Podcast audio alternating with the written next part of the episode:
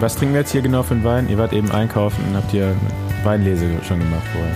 Also wir haben einen Einstieg gekauft, einen Rosé für heute. Dann haben wir einen kleinen Primitivo. Den hast du, glaube ich, ausgewählt, oder? Den hat der Mann im Weinladen uns einfach untergejubelt. War das der teuerste von allen? Nee, nee, der letzte ist der teuerste. Der ist noch gar nicht da. Oh, der Highlight zum Ende. Ja, herzlich willkommen zum Besenwagen zum ersten Mal Retour im, im Rückwärtsgang quasi. Wir schauen auf eine Karriere zurück heute und auf ein äh, Leben von unser aller Freund Dominik Klemme. Jeder von uns hat, glaube ich, eine äh, ziemlich lebhafte Geschichte mit dem Jungen hier. Das werden wir heute ein bisschen ausbreiten. Erstmal Hallo im Besenwagen, ich bin Bastian Marx. Mein Name ist Paul Voss. Und ich bin Andi Stauf. Mein Name ist Dominik Klemme. Ja, äh, für alle, die den Dominik nicht kennen, ähm, der hat mal eine Zeit lang äh, auch professionell Rad gefahren. Ähm, die größten Teams waren auf jeden Fall Sa bei Saxo Bank, hast du auch angefangen. Ne? Hm, Dann okay. bist du auch noch bei Skill Shimano, also dem Vorgänger von, wie heißt die jetzt nochmal? Giant? Sunweb. Giant? Sunweb. Sunweb, Sunweb. Sunweb. Oh, sorry. Und ich kenne Dominik aber auch schon, glaube ich, solange ich Rad fahre, so ungefähr. Also in meinem Radfahrgedächtnis bist du auf jeden Fall schon seit Ewigkeiten eingebrannt. Und ich weiß gar nicht, also du bist ja ein Jahr nur älter. Das ist jetzt echt eine gute Frage, wo du mir zum ersten Mal so richtig aufgefallen bist. Da kann ich mich so gar nicht genau dran erinnern. Ich weiß noch, dass du dann erstmal Bielefeld, dann warst du auch eine Zeit lang gar nicht so gut. Irgendwann bist du dann zu äh, Osterweddingen gegangen. Und das war ja so damals, zumindest mal in der Schüler- und Jugendklasse, eigentlich so ein ganz gutes Team. Und da, hat, da kann ich mich noch genau dran erinnern, weil die auch mal äh, angefragt haben, ob ich nicht da in den Verein kommen wollte. Aber da hätte ich ja in den Osten ziehen müssen. Das habe ich dann mit Händen und Füßen abgelehnt. Das verstehe ich nicht. Das ist ja wunderschön, der Osten. Gerade Osterwedding. Schönes Sachsen-Anhalt. Ja, das Krasse war immer, wenn du einfach bei uns aus Bielefeld losgefahren bist. Ich bin da meist mit dem Zug übergesiedelt und äh, hab dann dort bei Matthias Hoffmann hieß der. Da habe ich in der Familie oft gewohnt und dann war ich auch damals als junger Stöpsel halt schon einige Wochen mehrmals am Stück dort drüben im, im Osten. Und wo du das gerade ansprichst, da kommt mir so spontan in den Sinn. Wir hatten halt damals einen, der die Mannschaft geleitet hat, Andreas Kindler hieß der. Und den habe ich jetzt dies Jahr nach, ich weiß nicht wie vielen Jahren das ist, ich glaube, das, wie, wann waren das? Wann waren wir in der, in der Schülerklasse? Das muss irgendwann so um 2000 rum oder so gewesen sein. Ja. Früher. Nee, 2000. 86er. Ja, und dann habe ich den so 15, seit 15, 2000. ne? dann fast, ich sag mal jetzt 15 bis 18 Jahre später, stand der auf einmal beim Rundstreckenrennen neben mir und äh, ich hab den dann irgendwie so, bin dann so zu ihm hingekommen und hab dann so guten Tag gesagt, aber ich weiß nicht, ob er mich richtig erkannt hat, weil der ist dann einfach die Straße entlang weitergegangen und hat da sein Jugendrennen weiterverfolgt, aber das war ganz spannend und fällt mir gerade so dazu ein, wo du das so von der Kindheit nochmal an erzählst, wo wir uns da kennengelernt hatten. Wie lange bist du da gefahren? Bist du ein Junioren oder? Nee, ich glaube, ich war dann nur so zwei Jahre da, dann bin ich wieder nach Hause gewechselt und dann bin ich irgendwann später nochmal mit Paul dann in die Gegend gekommen. Aber dann waren wir nicht mehr bei äh, Osterwedding, sondern sind dann für den Markt TV, wie heißt das, Magdeburger SV 90 oder sowas war das, wo wir da gefahren Ja, sind. klar, ich glaub, Und dann, da, da waren wir schon das erste Mal irgendwann zusammen auf Mallorca, glaube ich, ne? Ja, genau. oh Mallorca. Ja, also äh, von Mallorca müssen auf jeden Fall einige Themen gestrichen werden, weil da gab's mit Sponsoren wird es da im Nachhinein Probleme geben. Ja, Paul weiß, worum es geht. Ja. Und was ich so von außen mitgekriegt habe, habt ihr irgendwie auch so ein bisschen die Karriere zusammen beendet, zumindest psychologisch. Also ich kenne so die Geschichte aus der letzten Huelta oder so. Ja, Bucket ja. Challenge. Naja, wie soll man das sagen? Es hat sich schon sehr lange bei mir dann ein bisschen aufgeschaukelt, dass ich halt wirklich keine Lust mehr hatte. Und ich erinnere mich noch an den Tag davor, bevor ich dann endgültig vom Rad gestiegen bin. Da war es dann, also ich meine jetzt professionell, nachher habe ich ja aus physiologischen Gründen das Ganze noch ein bisschen weiter betrieben, aber ich bin dann dort gefahren und habe mit Johannes Frühlinger gesprochen und er sagte dann irgendwann zu mir so, boah, krass, Alter, das hört sich echt so an, als ob du wirklich keine Lust mehr hast da drauf. Also ich wünsche dir einfach nur, dass du da für dich eine gute Entscheidung triffst und das Ganze halt einfach so ähm, entscheidest, dass du das nachher nicht mehr bereust. Und ja, das ist krass, wie das noch hängen geblieben ist, dieses Gespräch. Und das war aber auch wichtig für mich. Weil ich habe dann die Nacht irgendwie geschlafen und am nächsten Tag ging's los und dann hat Alberto Contador wieder seine Armada da vorne eingespannt. Es ging wieder um etliche Höhenmeter hoch und ich dachte dann irgendwann nur so, nee, jetzt, das, das reicht mir jetzt. Und dann habe ich halt angehalten rechts.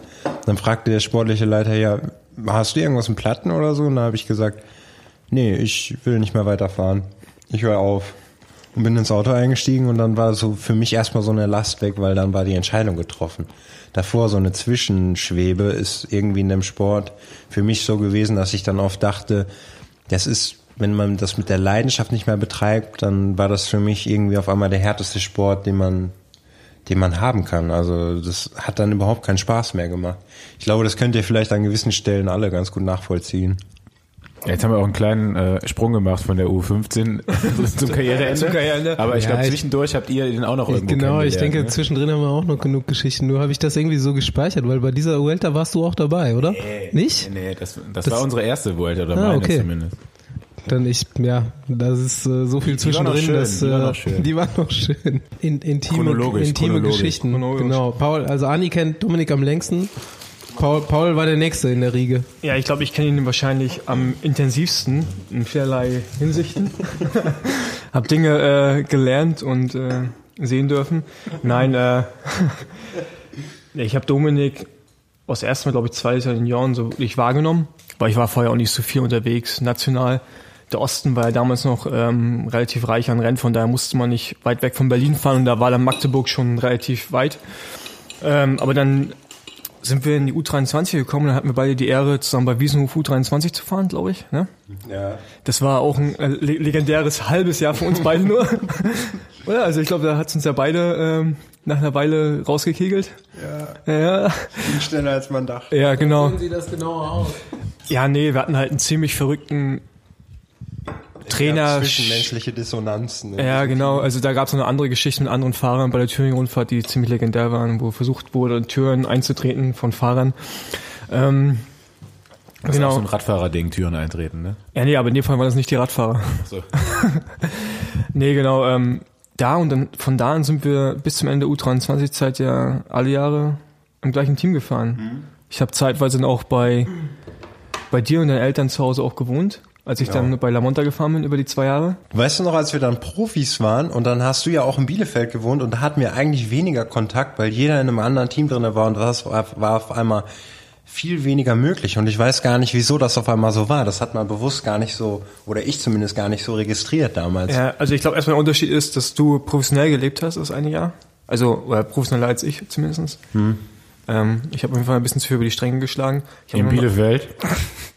In, in Bielefeld gibt es zwar nicht viel, aber das, was da ist, das kann man. Äh, Es, es gibt auf jeden Fall meinen Cousin, Schlacker. genau, es gibt den guten Schlacker, mit dem wir viele legendäre Abend, Abende verbracht haben. Ja.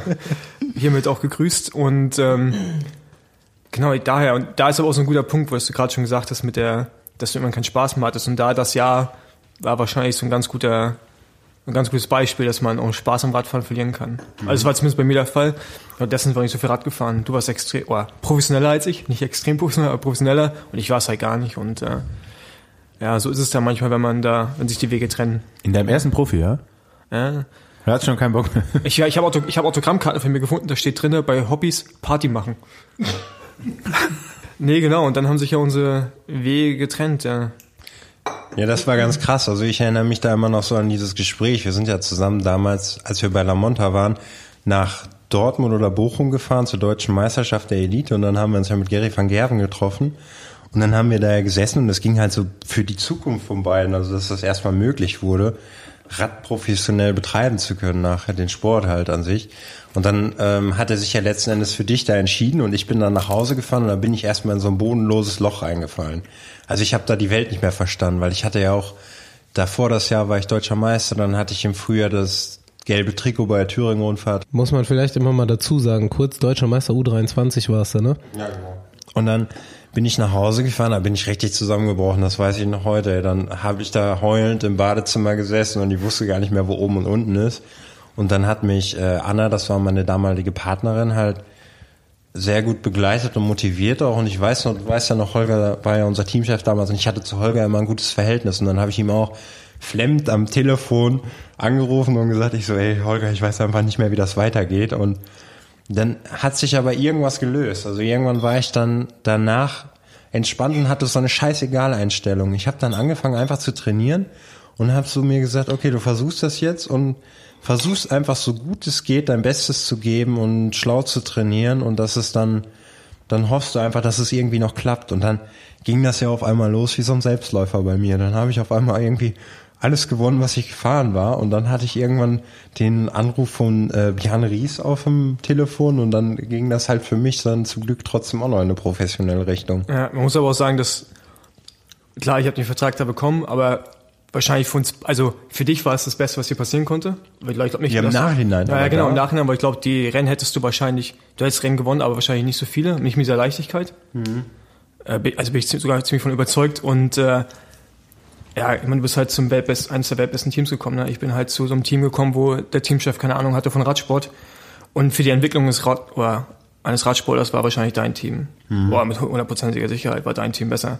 Von daher glaube ich, kann es eigentlich froh sein, dass dir das passiert ist, weil das Jahr, was ich bei Myram hatte, die zwei, die habe ich bereut. So, jetzt kannst du nochmal Danke sagen hier. Nein, Danke, Fossi. nee, danke zu Gary von Gerben.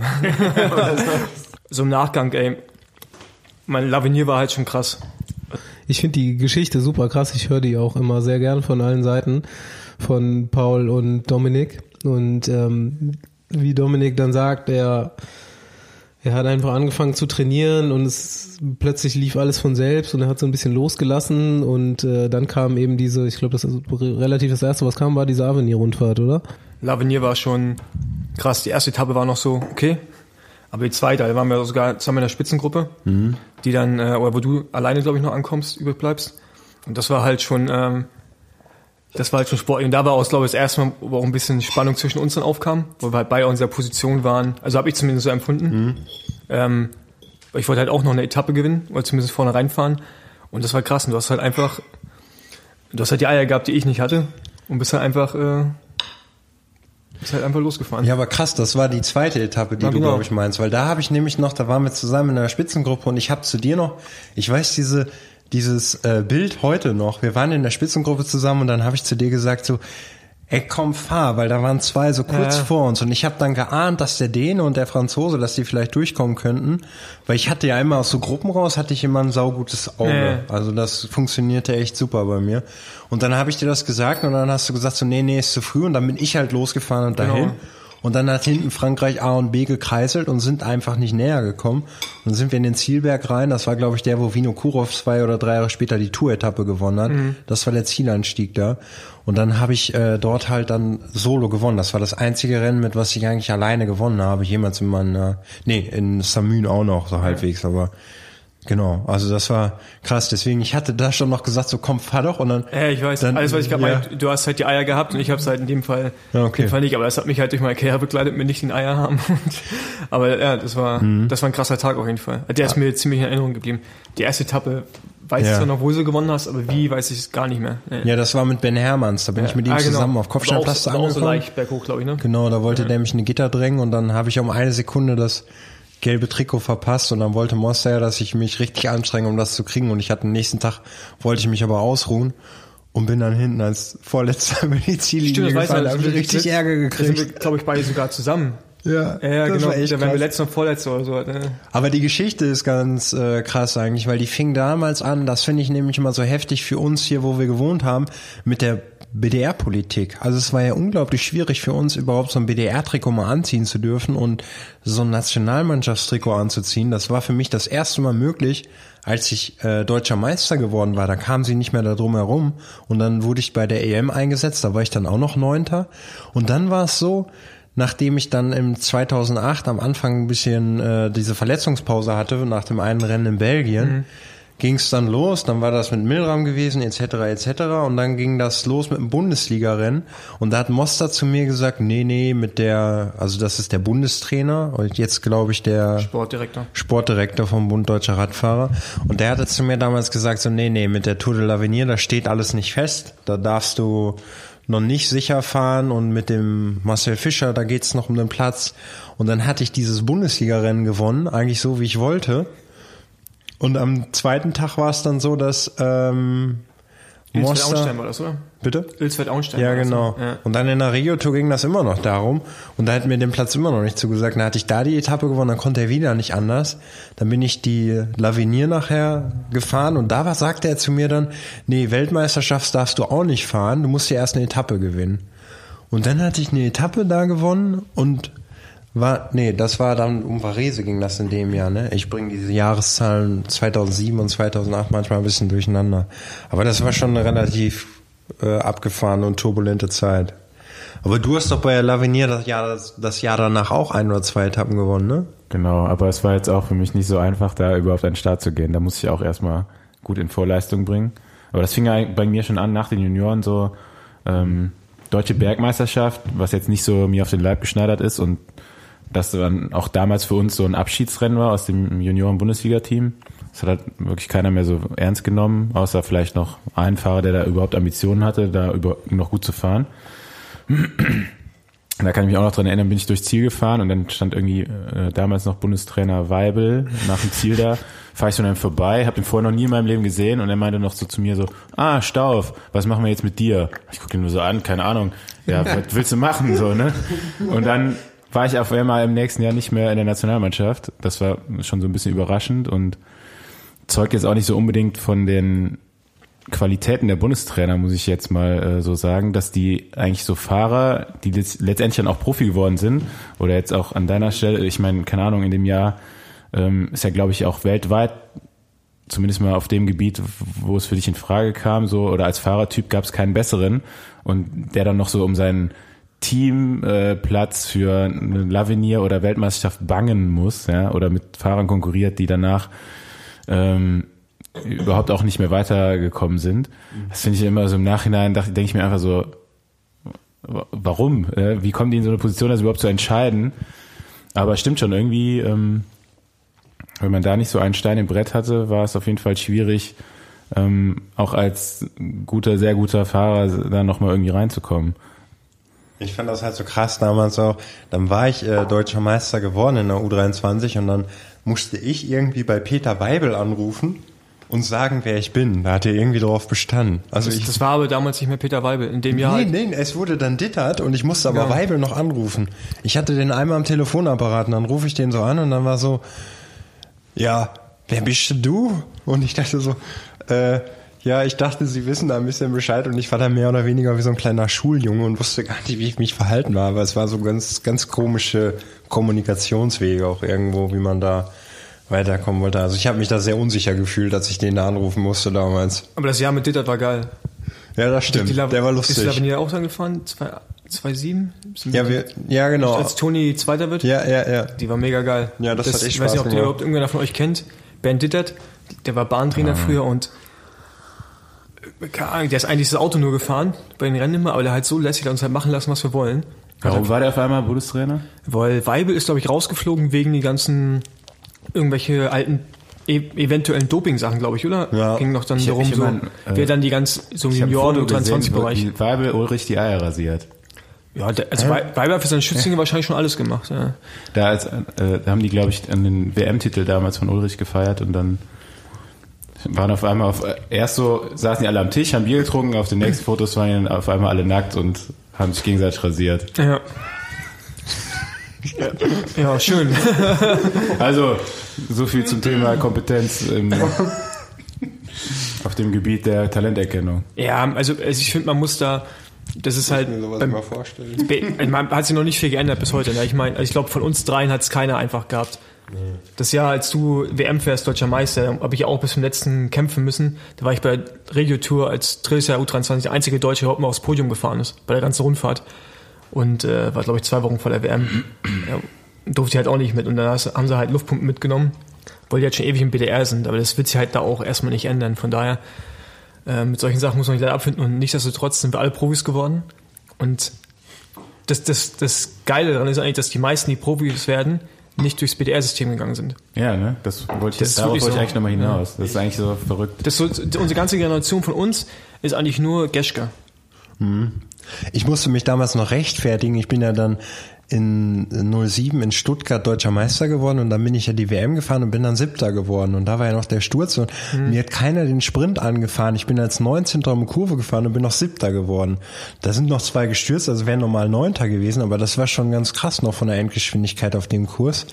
Aber es war so, dass ich mich nachher dann rechtfertigen musste für diesen siebten Platz und warum ich vorher nicht an einem Berg irgendwo attackiert hätte, weil ich glaube, das war Belker oder so, Matthias Belker, der hat mich dann bei dem Bundestrainer da angeschwärzt und ich dachte nur so, was geht denn hier jetzt für eine Scheiße los? Also das war so ganz merkwürdig so von den äh, politischen Sachen oftmals, von den Wegen her.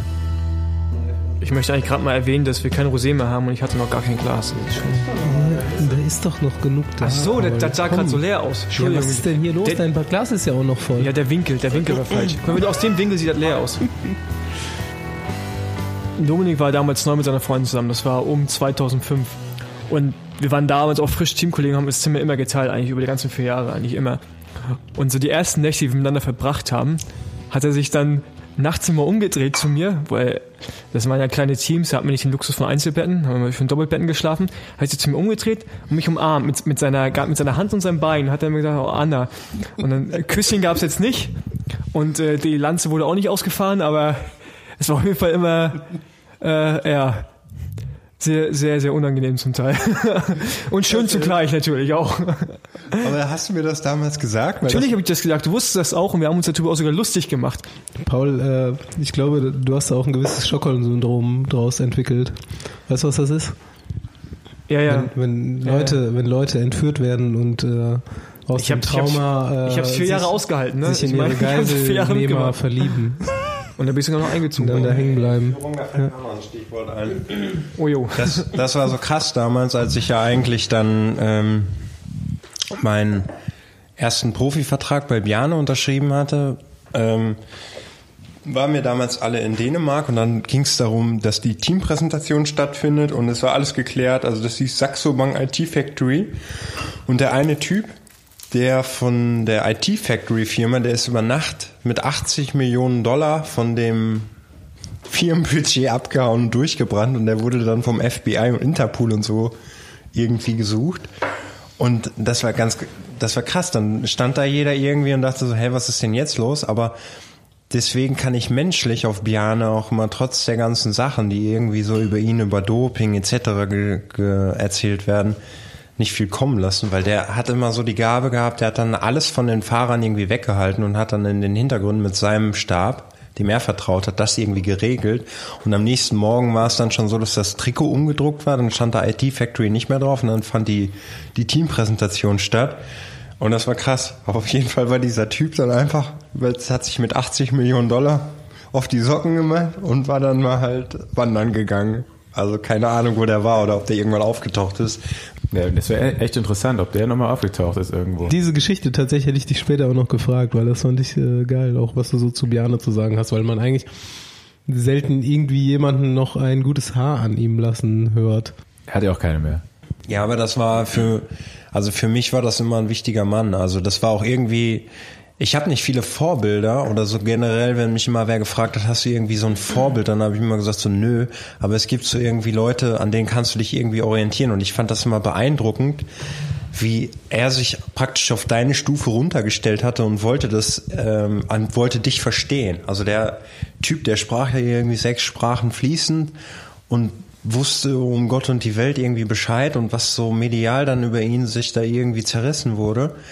Das war so irgendwie das eine für mich, aber so menschlich habe ich den ganz anders kennengelernt. Zum Beispiel, als ich damals bei Leopard Trek gefahren bin, da habe ich ja eigentlich das erste Rennen in der Teamgeschichte gewonnen und ich war ja dann im, am Jahresende einer der ersten Fahrer, die irgendwie gehen mussten und musste mir dann ein neues Team suchen. Das war dann übrigens, wo ich bei Skill Shimano gelandet bin was eigentlich für mich das schwärzeste Jahr war, aber vielleicht kommt das später noch. Auf jeden Fall war das krass. Dann habe ich nämlich, als ich dort stand in der Schwebe, nachdem Leopard mir das gesagt hat, habe ich Bjane angerufen und dann hat, dann hat er sich die Zeit genommen und hat versucht, alles Mögliche da noch irgendwie so in die Wege zu leiten, dass ein Platz in dem Team entsteht. Und es wäre vielleicht auch noch gegangen. Er hat gesagt, ich muss halt Geduld haben und warten. Kann das jetzt nicht sagen und das würde sich erst irgendwie im November entscheiden. Und äh, da wurde dann noch tatsächlich, glaube ich, noch einer verpflichtet. Aber ähm, ich habe dann irgendwie kalte Füße gekriegt und bin dann halt zu Skill Shimano gegangen. Ja, und dann ging halt nochmal eine ganz neue Radsport-Geschichte für mich los, die ich so eigentlich vorher nicht kannte. Ich habe auch schon mal mit Bjarne Ries telefoniert. Erst habe ich sogar mit seiner Frau telefoniert, weil Bjarne nicht zu Hause war. Ich hatte damals, ähm, nachdem ich auch bei der Lavinier ganz gut gefahren bin, äh, so ein paar Bewerbungen rausgeschickt. Und die kamen irgendwie nicht so richtig an. Und dann habe ich dann mal über einen äh, Kontakt so ein paar private Nummern von den sportlichen Leitern und Teammanagern bekommen. Auch, übrigens auch eine Nummer von Bjarne Ries. Da habe ich dann angerufen und ging halt irgendwie so eine Frauenstimme ran. Und ich so, ja, hier ist Andreas Stoff und ich würde gerne mit Bjarne Ries sprechen. Und er, ist gerade nicht da, aber wer kann ich zurückrufen? Und dann hat mich der echt tatsächlich zurückgerufen. Und ähm, wusste dann auch, wer ich bin, so, hatte auch irgendwie die Ergebnisse verfolgt, aber hatte in dem Team leider keinen Platz mehr frei für das Jahr. Es war ja auch schon relativ spät, es war irgendwann so September, Oktober wahrscheinlich dann. Ähm, aber fand ich auch ganz cool, dass er zurückgerufen hat, hat mir dann auch viel Erfolg gewünscht, meinte so, ja, äh, krasse Ergebnisse gefahren und hat mich auch irgendwo bei meinem Rennen mal gesehen, wäre mir schon wäre ihm schon aufgefallen und so. Fand ich dann echt so auch ganz cool, dass er das dann, dass er dann wirklich so dran denkt, ne?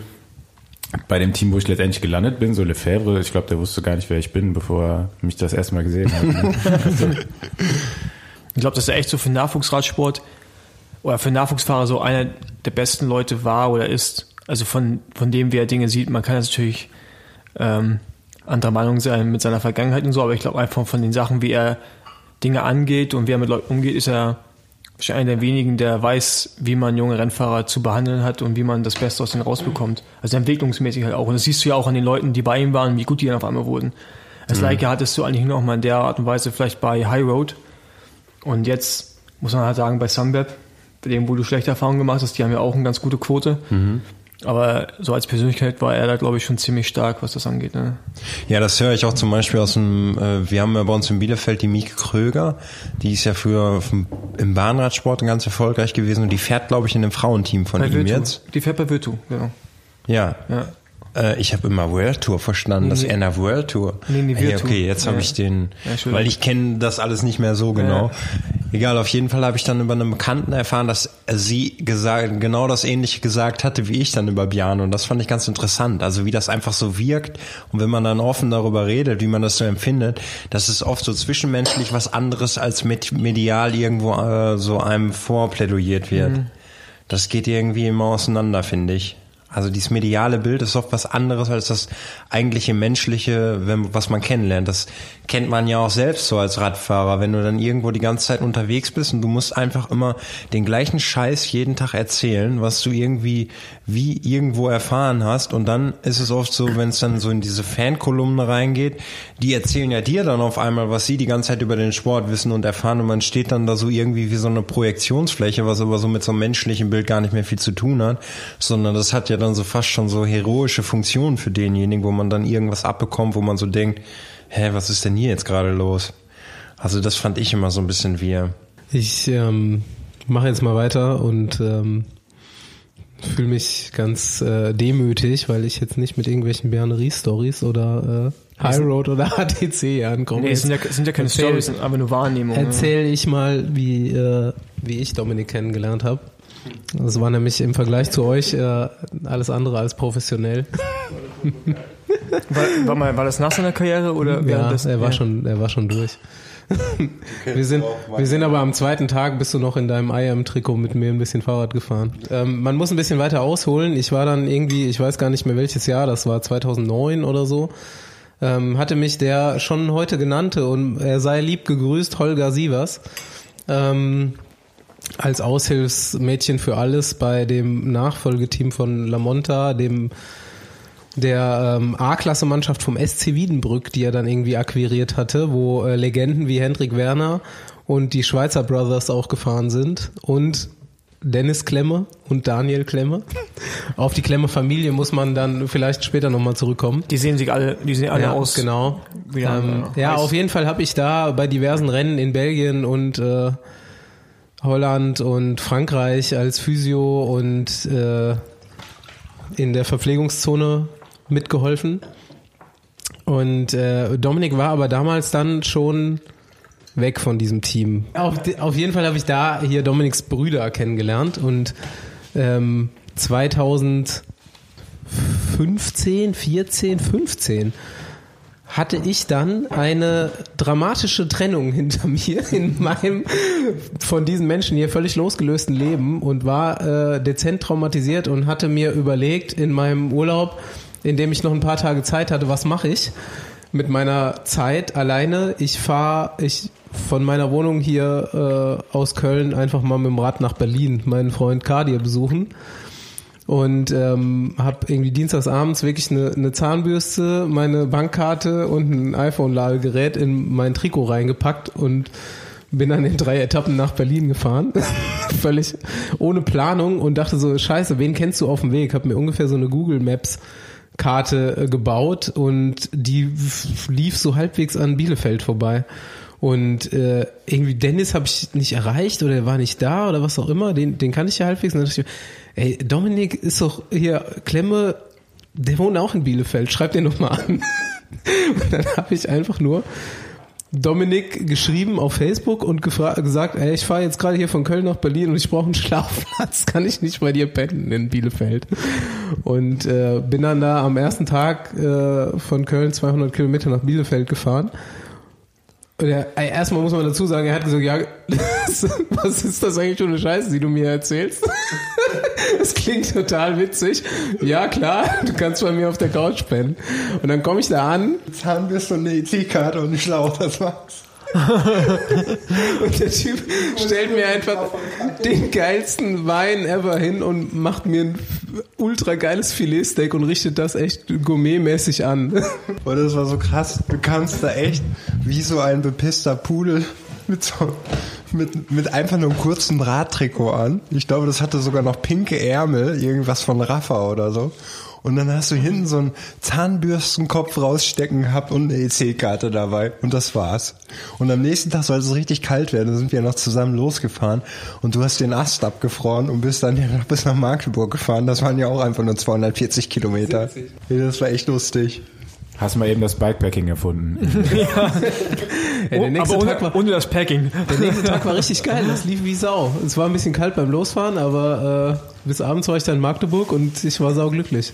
Naja, auf jeden Fall habe ich so Dominik kennengelernt. Irgendwie haben wir uns an dem Abend halbwegs gut verstanden. Und ab da haben wir echt seitdem einige Weinabende verbracht in Köln oder Bielefeld. Und irgendwie hat das gepasst. Wein getrunken habt ihr da. Nicht geweint. Nein, das nicht. Das kommt noch. Ja, wir haben auch unter anderem schon mal eine Radreise geplant nach. Wo war das in Amerika, ne? Da wollten wir zusammen den Kontinent erkunden, aber das hat bisher aufgrund von beruflichen Terminen leider noch nicht geklappt.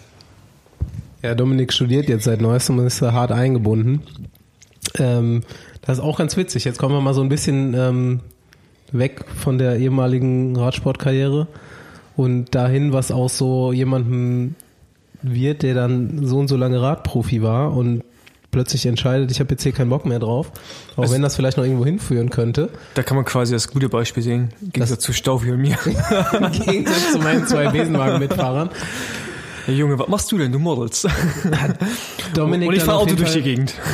beschlossen, ich mache jetzt Abitur nach und ähm, gehe dann studieren und will am liebsten Psychologie studieren, hat das jetzt mittlerweile auch geschafft. Wenn ich davon erzähle, so was ich jetzt mache, das hat halt alles damit zu tun mit dem Karriereende bei mir.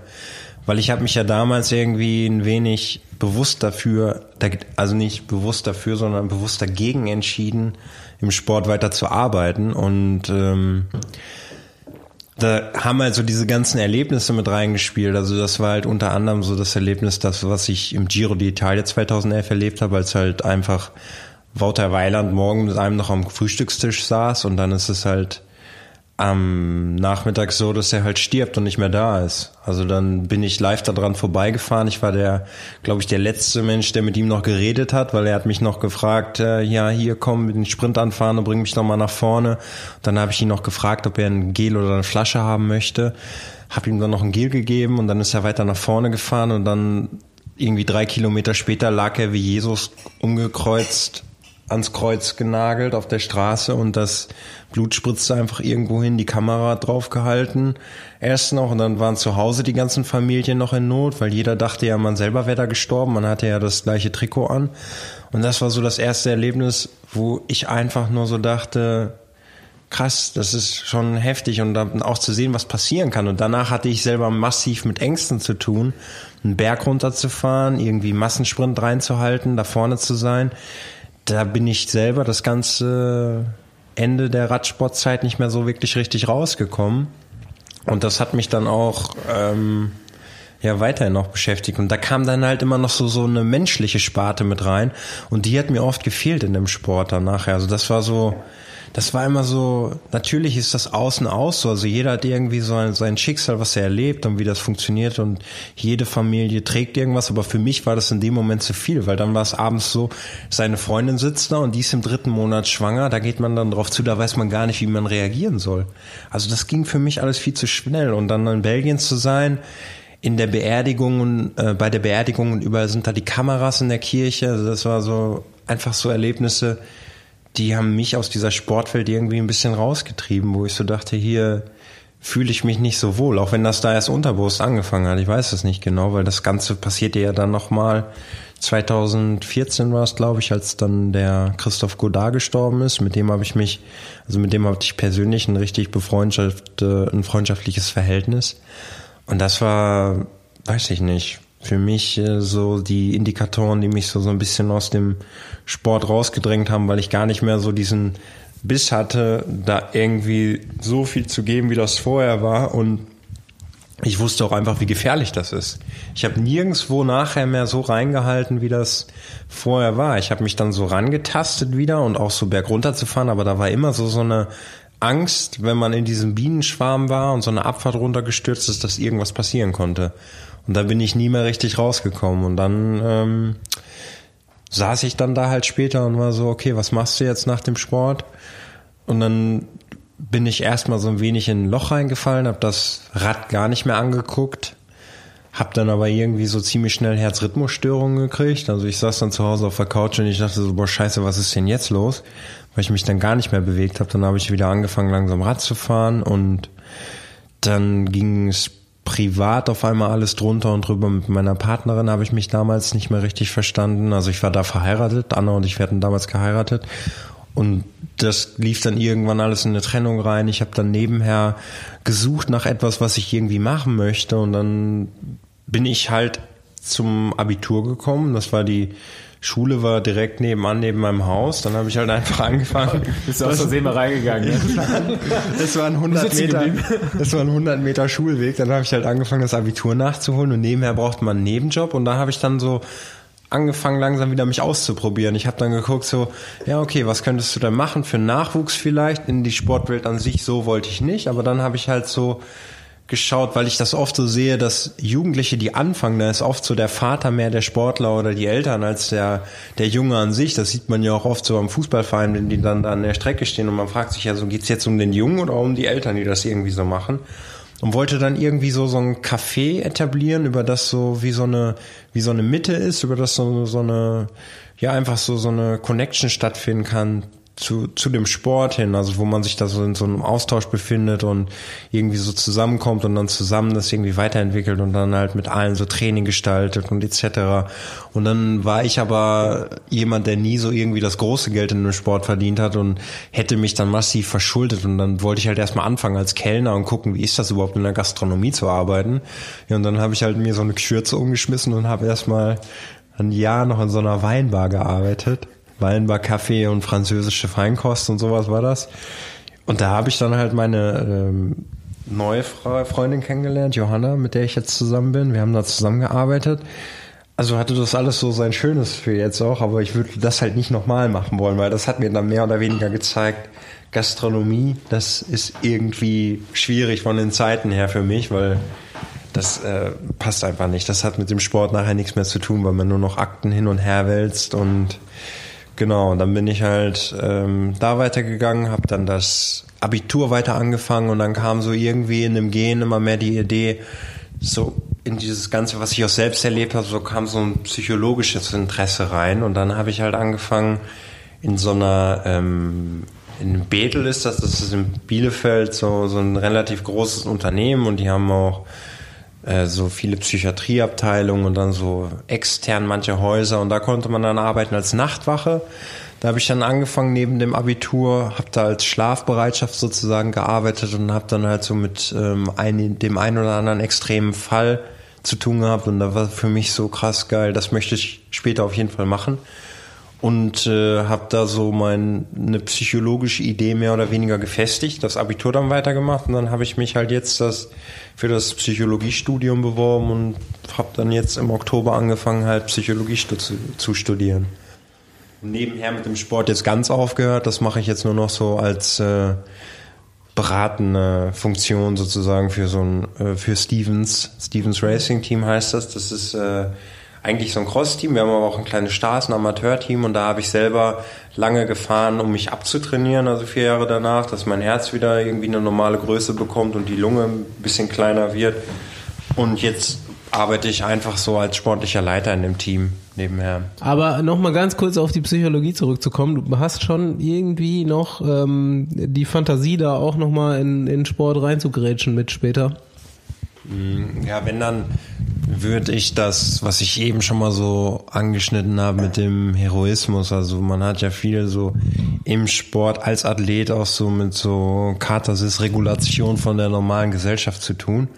Und das ist so etwas, was ich irgendwie so als ein bisschen kritisch empfinde und würde halt gerne später mit dem psychologischen Wissen, also es ist so ein Traum von mir und man wächst ja immer so im Gehen mit seinen Visionen weiter, würde ich gerne halt äh, in einer Form von einem Institut herausarbeiten und dort als äh, Psychologe halt oder als Psychotherapeut, keine Ahnung, wie lange ich das dann studieren werde und mit mehreren zusammen und dann halt mit Athleten zusammenarbeiten, während sie noch aktiv sind. Sportlich ist irgendwie extrem und die Gesellschaft ist irgendwie was anderes. Beides macht äh, das eine irgendwie möglich für das andere, aber es ist irgendwie so halt schwierig für einen Athleten zum Beispiel nachher in die normale Gesellschaft überzusiedeln. Das war zumindest meine Erfahrung. Und das ist so irgendwie von mir die Idee, das irgendwie ein bisschen weiterzuentwickeln. Und deswegen möchte ich halt gerne so diese Sprache der Psychologie lernen und das dann verknüpfen mit meiner Athletenerfahrung und da halt dann irgendwie so in Form von einem Institut her so mit den Athleten zusammenzuarbeiten, während sie noch aktiv sind. Also dass man nachher halt so weiß zum Beispiel, also wie bei Ulle zum Beispiel, es muss ja nicht unbedingt zwangsläufig so sein, dass du in solchen Süchten irgendwie endest, aber vielleicht kann man während der Zeit schon mit solchen Leuten anfangen zu arbeiten und dass das nicht so extrem dann ausarten muss. Das ist so einfach so meine, meine Idee da drin und keine Ahnung, ob das realistisch ist, aber das ist halt so, so ein Traum von mir, was ich dann später vorhabe. Wir haben beide da eigentlich schon relativ oft drüber geredet, weil wir, glaube ich, auch beide so Leute sind, die ähm, im Sport, auf welchem Level jetzt auch immer, sehr hart in sich reinhören oder das auch sehr krass selbst reflektieren und irgendwie gerne weitergeben oder weitergeben würden. Und vorhin auch schon mal. Ja, Paul und ich auch, ne? Nur auf einem Niveau. Oder? Was sagst du dazu? Ich ganz ehrlich, ich habe gerade ein bisschen Faden verloren. Das ist, das ist. Ich verstehe, was Dominik sagen will. Bei LKT, wir arbeiten auch mit Sportpsychologen. Also was ich initiiere, also die hole ich mhm. rein. Und äh, ich finde es auch extrem wichtig. Und ich glaube, dass gerade in Deutschland ist man da ziemlich äh, rückschrittig, was das angeht. Also mhm. man nimmt es nicht wirklich wahr. In anderen Ländern ist man da schon äh, schon weiter. Und ähm, ich finde es einen enorm wichtigen Schritt, auch gerade diesen Weg dann von Profisport ins normale Leben. Mhm dem wir drei gehen mussten oder gehen wollten. Ähm, bei mir selber das auch extrem hart. Ich bin auch in ein Loch reingefallen und ist, glaube ich, schon gut, wenn man über die Zeit dann quasi so Hilfsmittel an die Hand bekommt, um da einfach reinzurutschen und dann halt so gewisse Probleme, die dann auftauchen, die vor allem meistens privater Natur sind. Also ich meine, dann auf einmal ist die Freundin oder das Lebensumfeld nicht mehr spannend genug oder weil man es weil man es kennt, immer unterwegs zu sein. Ne? Also es ist halt so, du kommst ja von 180 äh, kmh auf einmal auf 10 runter. So ist es ja. Mhm. Und das ist, glaube das ist schon krass. Und im Radsport ist ja wirklich extrem. Die sind vielen Tagen unterwegs, die große Trainingspensum. Du siehst viele Städte, du hast extrem viele Eindrücke und auf einmal fällt das alles weg und du machst, also selbst wenn du dann noch normal arbeitest und machst einen Office-Job, ist das ja einfach gar nichts vergleichbar, zu dem, was du als Radprofi erlebst. Also gar nicht. Mhm. Allein so eine Off-Season mit drei, vier Mal irgendwo im Trainingslager, das ist ja schon mehr Input als ein normal Arbeitender über fünf Jahre bekommt. Ja, und ich glaube, aber da braucht es so ein gegenseitiges Verständnis. Also es braucht einfach lange, wenn du jetzt als Athlet unterwegs warst, so, also wenn man sich so mit Neurobiologie so ein bisschen beschäftigt, dann ist das ja so krass, was du als Sportler einfach für eine, für eine Hormonausschüttung irgendwo empfährst und hast du so ein Glücksgefühlsempfinden und wenn du dann aufhörst auf einmal, dann hast du das alles halt nicht und dann versucht man das irgendwie so massiv mit irgendwelchen Süchten irgendwo an manchen Stellen zu kompensieren. Und das ist halt irgendwie so grob fragwürdig. Und das ist so, glaube ich, etwas, weswegen ich mich dafür auch damals entschieden habe, das so mehr oder weniger auszuschleichen, diesen Sport. Also ich habe ja echt vier Jahre danach noch Rundstreckenrennen gefahren und das war so für mich so zweierlei, einmal um mich abzutrainieren und auch so um das, wo ich hergekommen bin, dem etwas zurückzugeben. Mhm. Also nochmal so normal zu fahren an der Rundstrecke, da ist nachwuchsmäßig ist das fast wie tote Hose, ne? Also da ist nicht mehr viel los, aber trotzdem hatte ich so irgendwie den Eindruck, vielleicht wenn man da oben irgendwie gefahren ist, dass man da irgendwie nochmal sowas weitergeben kann, so einfach nur, dass man so Präsenz zeigt und da ist. Und ja, aber ich glaube aber auch, dass es ein Generationsding ist. Ich glaube, dass unsere Generation damit anders umgeht als zum Beispiel die von Ulle, weil die ja im Überfluss gelebt haben, ein ganz anderer Exzesse. Also ich meine, wir äh, sind in der Zeit Profis geworden, als Radsport irgendwie so ein Tabuthema war. Also ich habe es nicht mit Stolz gesagt, dass ich Radprofi bin. Das war sicherlich. Ich habe immer gesagt, ich mache irgendwas anderes. Ja, genau. Ich, ich eigentlich auch so die meisten Jahre und äh, Ulles Zeit, ich meine, da haben sich halt mit Geld zugeschissen, sprichwörtlich. Mhm. Weißt du, das ist halt so, der kommt aus einem ganz anderen Standard als, als wir. Ich meine, äh, also ich zumindest für meinen Teil und du auch, wo ich es weiß, waren ja immer geerdet, was das mhm. angeht. Also ich meine, es ist deine Familie, meine Familie, jetzt nicht irgendwie alle mit Reichtum gesegnet, von daher wussten wir, was man hat und mir ist schwer gefallen, aber es war jetzt nicht, es war eher ein krasser Sturz von, von dem, dass man nicht mehr so viel erlebt und nicht mehr diesen, das Pensum hat, dieses Reisen und auf einmal ein normales Leben hat. Das war erst das Problem, als wirklich dieser, dieser, ähm, weiß nicht, wie ich es beschreiben soll, dieser Umschwung zur normalen Arbeitswelt, das mhm. habe ich eigentlich genossen, muss ich sagen. Dieses mhm. nicht mehr, also ich kann mir jetzt nicht mehr vorstellen, jeden Tag aufzustehen und zu gucken, was ich esse und ja. also, also diese Perfektion, die man an den Tag legt, oder ich an den Tag gelegt habe, ja, ich kann es nicht für jeden hier sprechen, aber das ist halt äh, Nein, Staubi, das war jetzt nicht, war kein Angriff. Aber es halt, ich war ja zum Teil auch einfach über dem Punkt, da kann ich mir halt nicht mehr vorstellen. Das war eigentlich pervers, was man sich da selbst angetan hat. Und da bin ich eigentlich froh, dass ich das nicht mehr mache, muss ich sagen. Einmal in West von der Größe haben wir dir die Trikots gerade bestellt, XS, ne? Ja, klar, ich bin immer noch dünn, aber es du war halt. Du jetzt nicht mehr, was du isst, du isst gar nichts mehr jetzt einfach. Genau. Ja, aber also ich bin drei Wochen Höhentrainingslager gefahren alleine und habe mir jeden Tag irgendwie einen Hungerass gefahren, weil ich ihm versucht habe, noch leichter zu werden. Also das war schon ein anderes Extrem, was ich jetzt nicht mal machen wollen würde und nicht mehr machen würde. Also von daher bin ich schon. Ich war aber auch schon mal drei Wochen im Höhentrainingslager. Aber ich habe keinen Hunger bekommen. Ja. Also der jetzt noch aktiv Profi ist, der Robert Wagner, das ist ja so eigentlich mein bester Kumpel noch mit, der so aktiv ja. im Sport noch unterwegs ist. Und wir haben uns früher dann immer so Spiegelbilder hin und her geschickt, wo du so guckst einfach auf WhatsApp, boah, hier, ich sehe da wieder eine Ader und ich bin so und so dünn geworden und boah, krass und das ist einfach irgendwie krank, wenn man da jetzt so eine Reflexion drüber nachdenkt. Aber wenn man da so drinne steckt, dann merkt man das gar nicht so bewusst. Also das ist heftig, was man da für eine Opferbereitschaft irgendwie an den Tag bringt. Ich, ich Stoffi muss gerade ja, lachen, genau, ich glaube, der kennt das nicht. Aber nee, man muss aber auch sagen, dass die Kölner, dass die Kölner Clique da, glaube ich, auch anders verkabelt ist. Also ich meine, ich habe ja drei von denen, nicht zwei von denen als Teamkollegen gehabt, oder drei. Und ihr habt ja schon eine lock, also ihr habt eine professionelle, aber lockere Einstellung jeweils im Sport gehabt, die mehr mit Spaß verbunden war als hm. das, was ich zumindest betrieben habe. Von daher. Ähm, aber sowas zum Beispiel kann sich ja der, der Bild-Zeitungsleser, der dann dort, dort zum Beispiel die Schlagzeile sieht, gar nicht vorstellen, ne? was da so alles hintersteht. Ich habe dann damals beim Bäcker gestanden und dann war irgendwie so ein Skandal und dann war da so einer, 110 Kilo Zigarette irgendwie in der Hand vor der Tür und dann so, oh, die Radfahrer wieder hier, die dopen alle, würde ich das auch nehmen, würde ich genauso schnell fahren.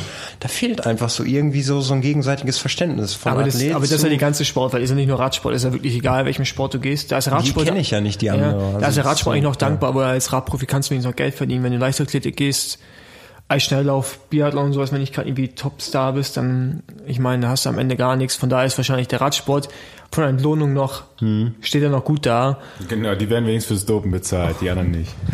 Also ich fand das damals nur so krass als, als, äh Ja, schüttelst du den Kopf oder was? Ja, das schüttel ich den Kopf, weil das halt, das ist halt ein Spruch, der ist halt, keine Ahnung, ich meine, ich weiß, wie du es meinst, aber das ist halt, dafür, so, so eine Sprüche verstehen halt Leute echt richtig, richtig schnell falsch und du darfst da einfach nicht vergessen, wie viele draußen immer noch denken, ich kann ihnen erzählen, was ich will. Die glauben mir nicht, dass ich nichts gemacht habe.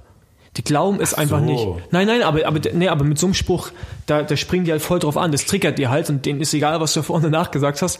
Die hören das und die sind da voll geil drauf. Und das, was du gerade meinst, so ein 180 Kilo Mann steht halt da und denkt, alle dopen, aber was man da halt zum Teil reinstecken muss, um irgendwie ein beschissenes Prozent rauszudrücken und irgendwie 5 Watt mehr zu haben an der Schwelle, das ist halt eine Arbeit, die ist irgendwie schwer zu bemessen für jemanden, der den Sport nicht macht. Ich, ja, ja. Es sind nicht nur dicke Leute, die sagen. Die Und vor dopen. allem auch bei jemandem, der von Natur aus schon unfassbar viel Watt an der Schwelle hat und dann noch guckt, dass er so leicht ist wie möglich ist. Ne? Das ist äh, eigentlich tatsächlich für so einen Hobbyfahrer unvorstellbar. Ähm, ich denke nicht, nicht so viele Hobbyfahrer kennen Leute wie euch. Und ich höre ganz oft einfach Leute, die halt denken, sie können sich da irgendwie hinarbeiten oder so. Und das ist halt totaler Schwachsinn. Das ist echt. Du hast dieses Potenzial, da mitzufahren. Und dann hast du nochmal das Potenzial, da wirklich alles reinzustecken, was du hast, wie Paul das gerade erzählt, um, um da noch weiterzukommen, erfolgreich zu bleiben, irgendwie deinen Vertrag zu, ähm, zu bedienen oder im nächsten Jahr nochmal einen Vertrag äh, zu bekommen. Oder du bist so wie die Kölner Clique und äh, bist noch, noch bevorteiligter. Ich äh, sehe das immer so ein bisschen als die, die Rockstars des deutschen Radsports. Aber man muss sagen, dass natürlich die Kölner Clique ähm, das Beste draus gemacht haben. Ne? Ich meine, die, Ja, hatten, ja. die hatten alle eine ziemlich erfolgreiche Karriere oder nicht alle, aber die meisten, also drei Viertel. Es gibt eine neue Und- Runde San Rocco. Ja. Und äh, zwei Drittel davon hat ausgesorgt, mehr oder weniger. Von daher, die haben das mit Spaß, mit Spaß am Sport. Sie auch einige Stück an Talent, aber auch manchmal harte Arbeit oder oft harte Arbeit, aber halt einen richtigen Spaß auf jeden Fall auch ziemlich viel draus gemacht, muss ich sagen. Die Lockerheit, die andere vermissen lassen, so wie ich jetzt zum Beispiel in meiner Karriere auf jeden Fall. Ne? Ja. Das Problem des Radsport ist, dass er zu komplex ist. Er sieht einfach Ja. aus, ist aber eigentlich. Also man braucht es halt wirklich jemanden, komplex. der einem das Ja. mal von Ja. die Leute eine, eine Stunde lang erklärt, was da überhaupt Ja, passiert. wenn das reicht mal ist, Chris Froome gewinnt ja nicht die Tour, weil er nur, weil Chris Froome ist, sondern er gewinnt halt die Tour, weil er in dem Team ist. Wenn er in einem anderen Team wäre, wird er sie wahrscheinlich nicht gewinnen. Das brauchst du den Leuten nicht erklären, die nicht Ja, verstehen. aber erklär denen erstmal, warum der die Tour gewinnt und Ja, ja, nicht alle Etappen gewinnt. Ja, genau. Und das sind die Frage, ich meine, wenn- als bei der ARD kommentiert habe, da kam jeden Tag die Frage, warum als Marcel, glaube ich, vier oder fünf Etappen gewinnt. Vier fünf vor zwei Jahren. Da kam mir dauernd die Frage, warum er die Rundfahrt nicht gewinnt. er gewinnt doch hier so viele Etappen. Da kannst, das kannst du halt, das klar kannst du sagen, der hat nicht die, die geringste Zeit, aber das verstehen die erstmal nicht. Die, Aber warum, äh, ich verstehe dann nicht, eigentlich, äh, was mir nicht klar wird, ist, warum die Leute das dann gucken, wenn sie es eigentlich gar nicht verstehen. Das, ich gucke Aber- ja auch Football. ja, genau, ja, genau. richtig. Aber dann Ich muss man ja schon wieder irgendwie positiv konstatieren, dass, dass die Leute ja irgendwie schon Bock haben auf Radsport, ne? Ja, klar also ich Bock- sag das, klar haben die Bock es auf Aber so ein paar Sachen viele müssen auf Leute jeden Fall einfacher gemacht werden. Das ist mir schon jetzt Ja. so mit ein bisschen Abstand auf, auf jeden Ja, Fall oder halt mal besser erklärt. Ja, genau. Ich glaube, du musst Also- den Sport, du kannst den Sport nicht einfach machen. Er wird seine Grundstruktur immer so bleiben, aber Ja. du kannst es einfacher vermitteln. Jetzt ist die Frage auf diese Hammer Series. Ein besserer Weg ist einfach zu machen. Ich finde es eher noch komplizierter. Ja. Aber man muss halt, das ist die Aufgabe der Moderatoren, Kommentatoren des Fernsehens und auch der Medien, das besser rüberzubringen. Das, aber das ist auch genauso, wenn da kommen wir jetzt zur Trainings, Trainingslehre. Nee, ich wollt- ich wenn, wenn Leute versuchen, dir zu erklären, wie der Radsport funktioniert, Mhm. die aber den Sport nie gemacht haben. Ich sehe es jetzt gerade in meiner Funktion, da arbeitest du mit Sportwissenschaftlern zusammen, die super schlau sind, mega, mega im Kopf, aber, aber die dann, die dann gewisse Dinge, die werfen die Zahlen und sagst du, ja, okay, damit musst du schnell fahren, sagen die dann. Und sage ich, nee, tust du aber nicht, weil das, das ist halt, das sind einfach viel zu viele Faktoren drumherum, damit jemand wirklich auch schnell fährt. Das kannst du Mhm. nicht auf so eine Zahl runterbrechen. Wie schlau sind die genau? Sehr, sehr schlau. Im Endeffekt Nein, ich aber, dann aber, immer, aber das ist ja so, oder nicht? Ich meine, das ist ja, du kannst jetzt, Ich habe da jetzt auch gerade den Faden verloren. nein, jetzt mal, du gehst jetzt momentan, ist ja Wir ganz viele ab. Sportwissenschaftler sind ja da draußen, die sich mit Radsport befassen. Du kannst Leistungstest fahren, jeder sagt dir, das und das musst du fahren und die sagen, ja, damit kannst du da und da vorne mitfahren. Aber, aber wenn es nur nach Watt gehen würde, dann würden wir alle nur noch Swift fahren. Ja, alle nur auf der Rolle sitzen, weil da gewinnst du halt wirklich mit den meisten Mhm. Watt. Aber Straßenrennen sind viel zu komplex, es Ja, sind viel glaube, zu viele was du meinst, ist, dass Variablen. man, dass man sich auch immer ein bisschen, das ist ja Renninstinkt und Renninstinkt ist ja immer ein bisschen weit auf äh, Intuition Kommt von Instinkt. reduziert. Ja, genau, kommt von Instinkt. Also in dem Moment macht man etwas, was man gar nicht so bewusst irgendwie nachvollziehen Ja, und auch kann. So viel bei Zufall und Zufall und du, du weißt auch nie, was der andere macht. Das ist einfach Dinge, die kannst du, du kannst sie sicherlich berechnen zum gewissen Grad, So wie Sky, die können das zu 90 Prozent manchmal einfach berechnen, weil sie so gut sind. Aber jetzt, wir, für uns ist das, äh, will ich sagen, behauptend. Die meiste Zeit war es nicht berechenbar, was wirklich im Rennen passiert, außer man war so super stark, dass man eh gemacht hat, was man will. Aber das Krasse finde ich da auch, da ist auch jeder unterschiedlich. Ne? Ich war ähm, vor zwei Wochen, war, vor zwei oder drei Wochen war ich bei Christina Vogel und habe die interviewt im Rahmen von einer Prüfungsleistung für mein Studium. Und da haben wir drei Stunden miteinander geredet und dann kam irgendwann so, so ein bisschen raus, dass sie beim Training immer so so was sehr strukturiertes brauchte und immer einen Fünfjahresplan und am besten so irgendwie, dass man so absehen kann, wie was funktioniert und sich daran orientiert. Und bei mir war es immer kennst du ja auch mit Jens Hinder, das ist ja eher so von Tag zu Tag und immer so sehr intuitiv das Training. aber Also das, du darfst doch nicht und das vergessen, ist so- das, das komplett, das ist immer typenabhängig. Sportarten. Das sind komplett Ja, aber es ist auch immer typenabhängig. Das gibt es ja auch im Radsport.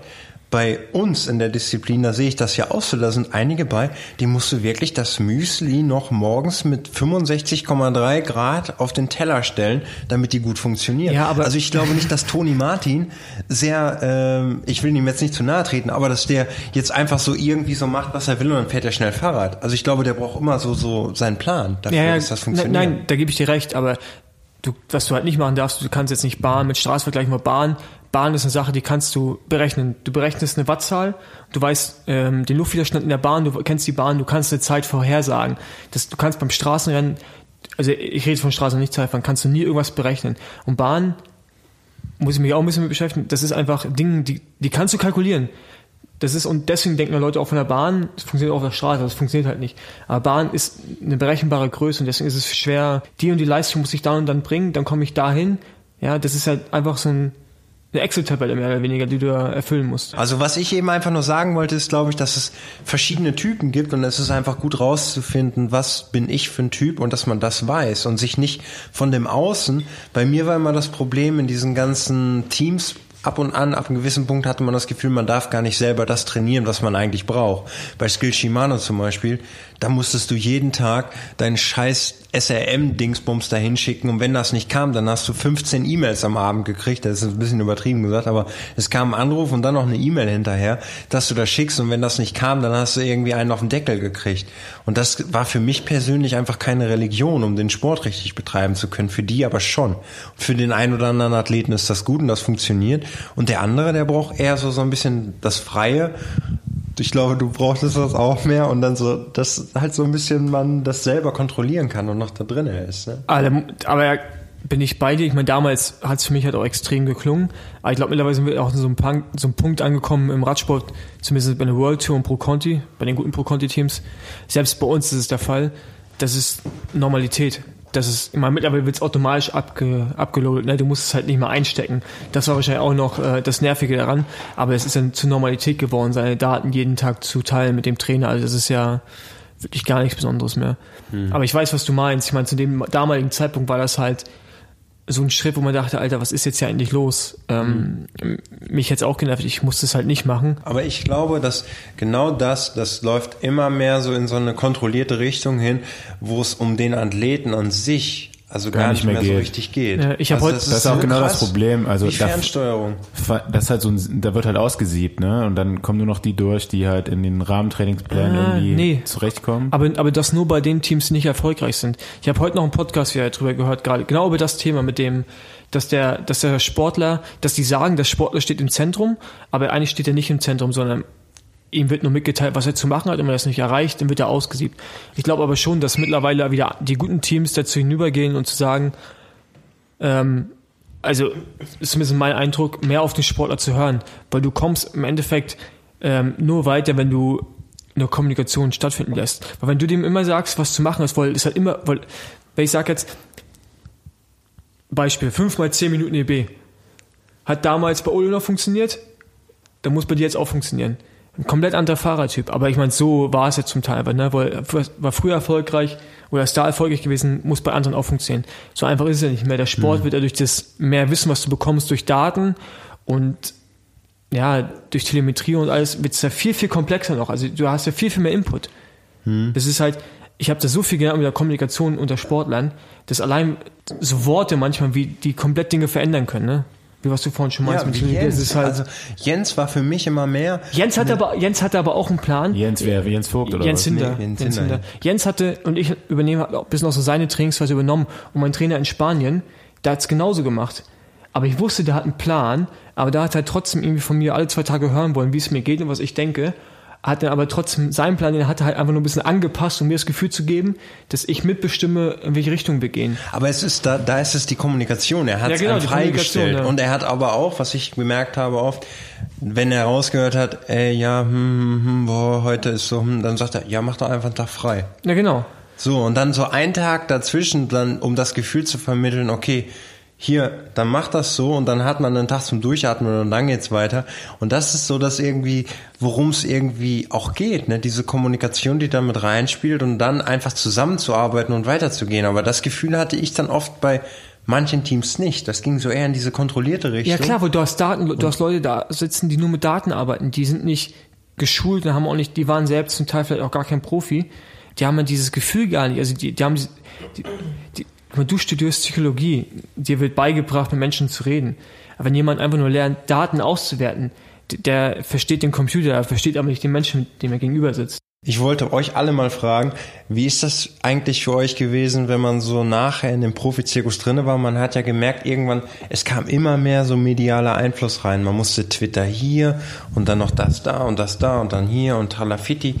Und ich hatte so immer so das Gefühl, das stresst einen halt massiv und das fehlt halt an der Ressource zur Erholung nachher noch. Also das konnte man einfach gar nicht mehr so richtig praktizieren, Ja, sondern das war einfach too much irgendwann. Das war uns ja so quasi aufgedrängt worden. Ne? Wir sind ja damit nicht jetzt groß geworden, aber ich zum Beispiel jetzt so die jungen Fahrer wie, äh, ich kenne ja jetzt persönlich dann eigentlich nur Rick und Nils, für die ist halt so, Social Media ist für die halt, war für die auch schon vorm Profi-Dasein quasi so ein Alltagsding, ne?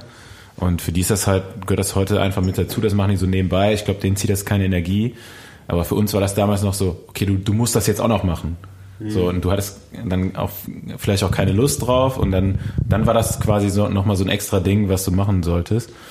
Aber ich glaube, das ist halt jetzt, das ist einfach so Generationending. Für uns war das noch irgendwie Arbeit, für die ist das noch so Spaß gerade oder so Freizeitbeschäftigung, was die eher entspannt vielleicht, ne? Und für uns war das damals halt einfach nur so noch zusätzliche Arbeit, sag ich mal.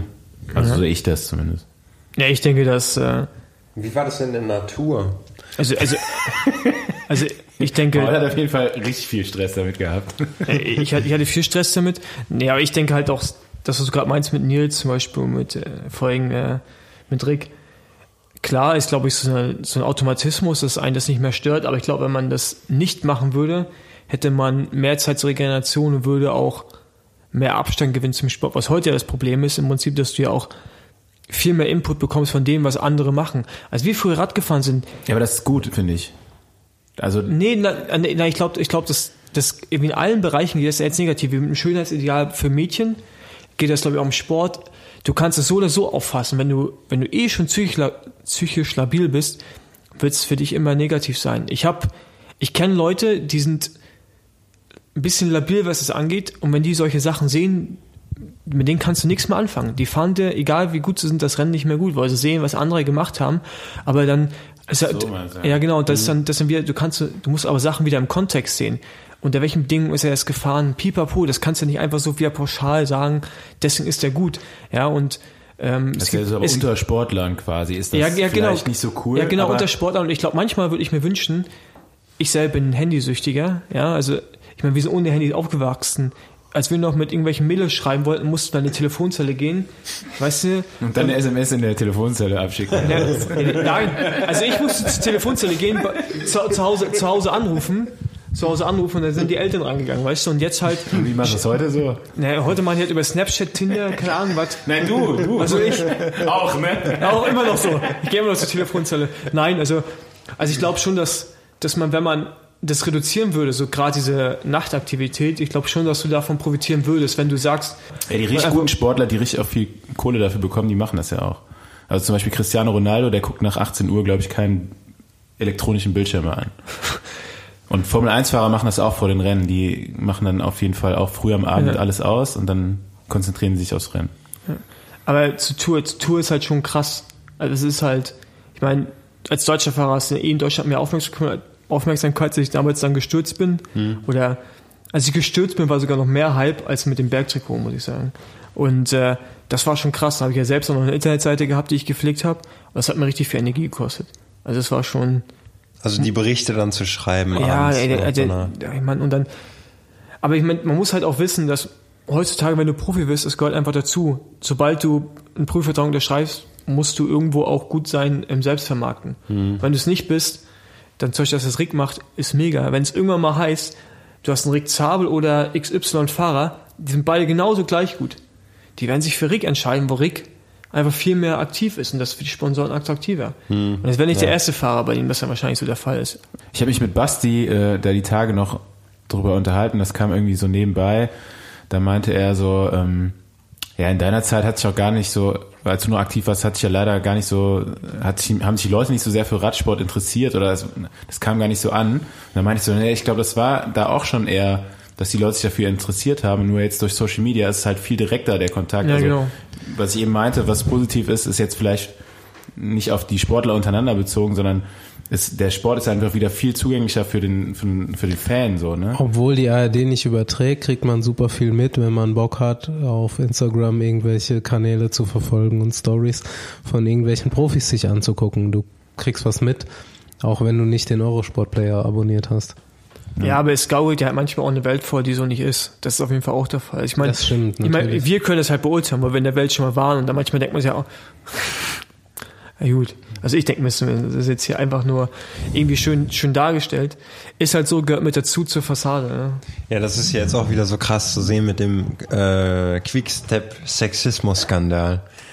Also Ja, da da, da- ist es ja so, ich finde das so krass. Dann geht das so rum und dann muss ja jeder Sponsor auf einmal irgendwie ein Statement abgeben. Erst ist es dann, wie heißen die nochmal? Deconic. Deco- Genau. Dann kommt Specialized noch oben drauf und dann wird verlangt von dem Fahrer das und das und dies und jenes und das geht um so eine kleine Affekthandlung irgendwo und er entschuldigt sich ja darüber, was das dann so für eine Kreise zieht, ne? Ist Naja, also das, da muss ich ein bisschen widersprechen. Ich meine, äh, Kaiser hat sich vielleicht entschuldigt, aber er hat sich mit dem Wort entschuldigt, dass es ein Joke war. Und dann hat der gute Lefebvre so. mal, mal gar kein Taktgefühl bewiesen und gesagt, dass, dass die Frau das nur gemacht hat, weil sie auf Geld aus ist. Und das war das Problem. Wenn es allein, so. nur wenn's Ja, allein, okay, wenn's allein nur bei Kaiser, ge bei Kaiser geblieben wäre, hätte man noch sagen können, okay, das ist, das ist so bescheuert, wie man sich so äußern kann. Und dann hat auch selbst die Reaktion von Specialized und Deconic hat viel zu lange gedauert. Die haben ja erst reagiert, als das Ding auf einmal so aufgeblasen war, so nach zwei Tagen. Ja, und den Punkt meine ich halt. Also das finde ich immer so krass. Dann ist irgendwas und dann nachher, weil das dann so groß wird, dann springt der und der auch noch mit auf, weil er muss ja jetzt auch noch was dazu Ja, sagen. und dann schreiben auch alle möglichen Leute äh, offene Briefe und so. Das habe ich auch schon gesehen. Es, es war eine komplett asoziale Aktion von allen Seiten.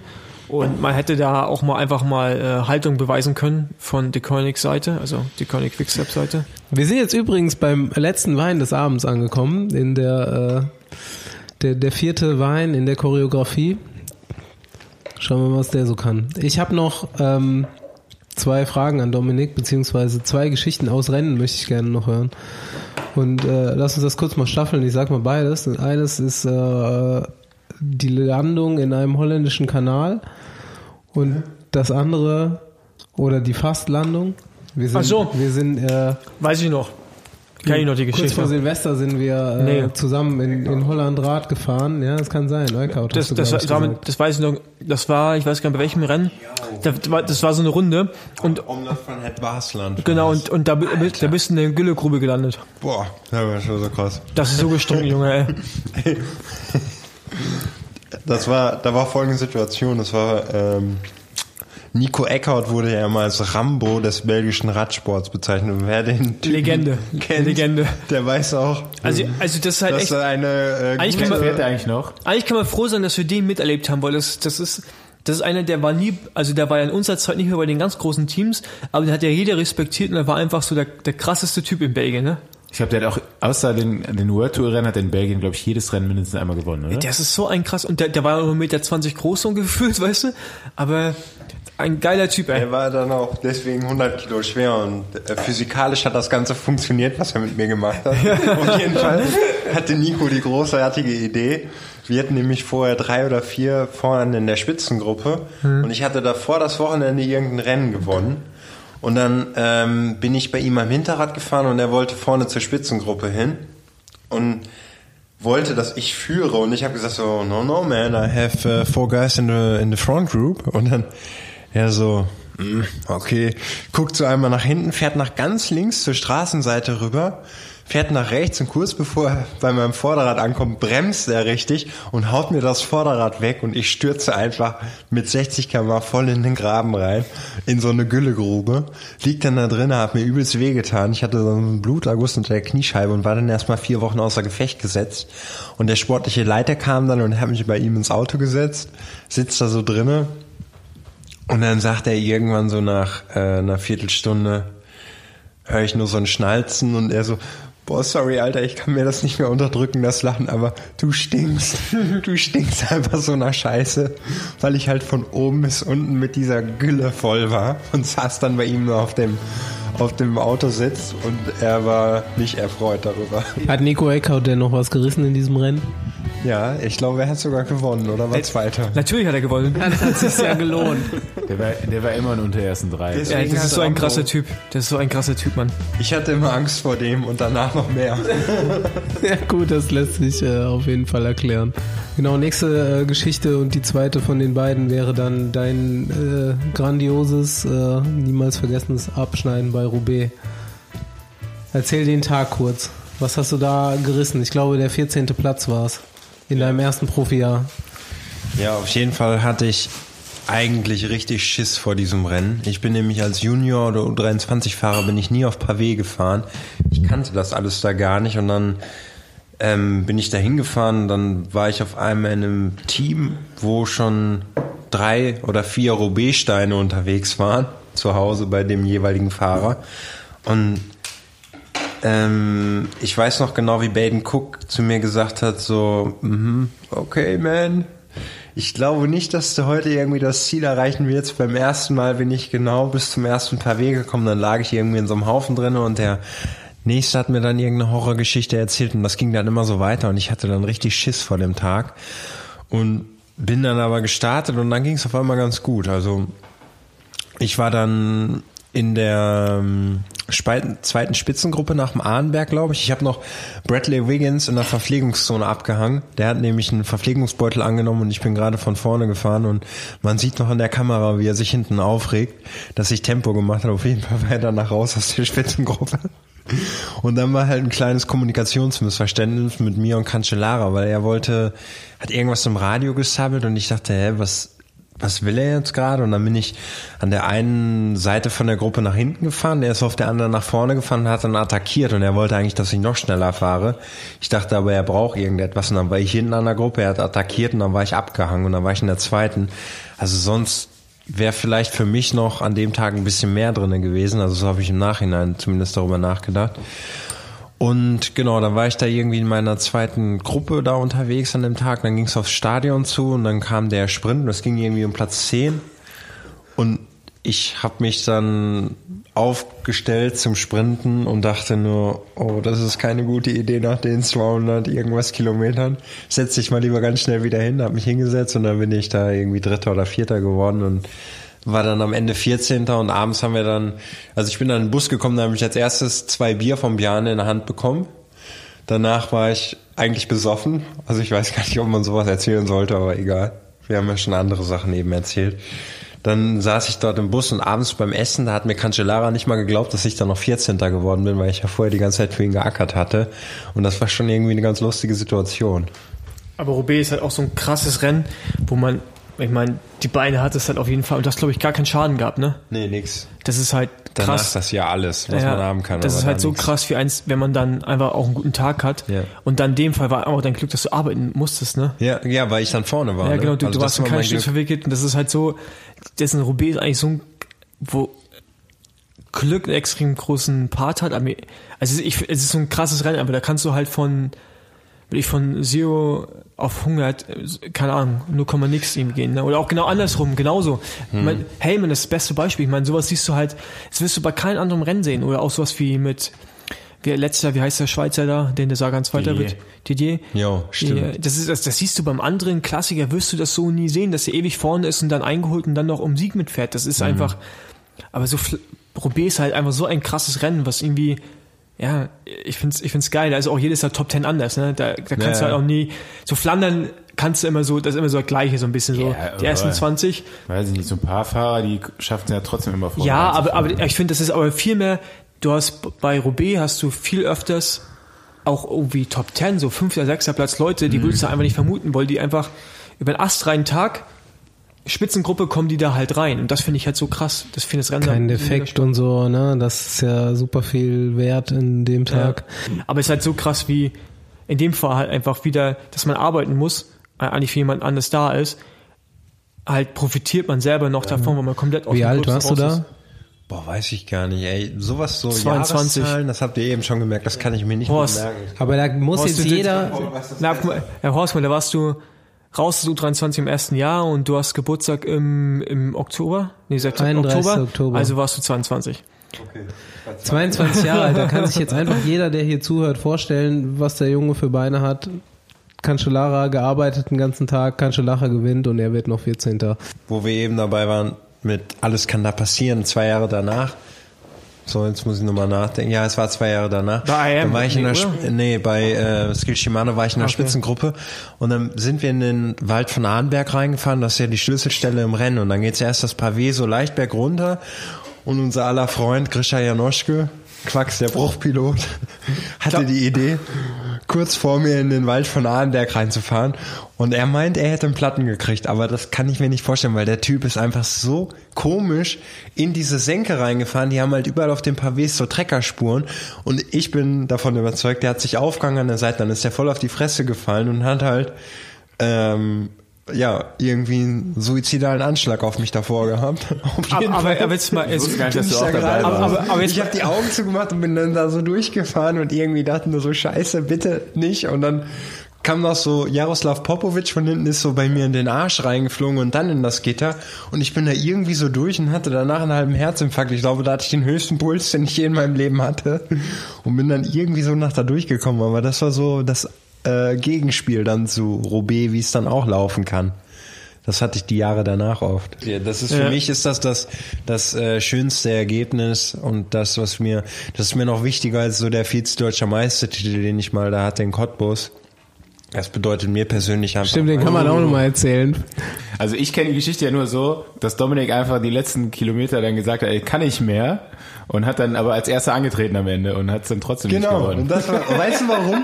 Weißt du warum ich als, ich habe nämlich gesagt, weil Reimer kam im Rennen zu mir an und hat gesagt, Digga, hier komm, wir fahren uns nicht gegeneinander her, hintereinander her, okay, weil es sind ja, was weiß ich, zehn von Milram und acht von Telekom und lass dir das ruhig machen, wir attackieren und dann fahren wir uns das einfach nicht gegenseitig zu. Dann machen wir bei Cervilo. Und dann sag ich so, ja, okay, und dann war ich weg und irgendwann sehe ich dann von hinten, so eineinhalb Kilometer vom Ziel, kommt Reimer und Roger Kluge ran. Und ich dachte so, sag mal, willst du mich eigentlich verarschen?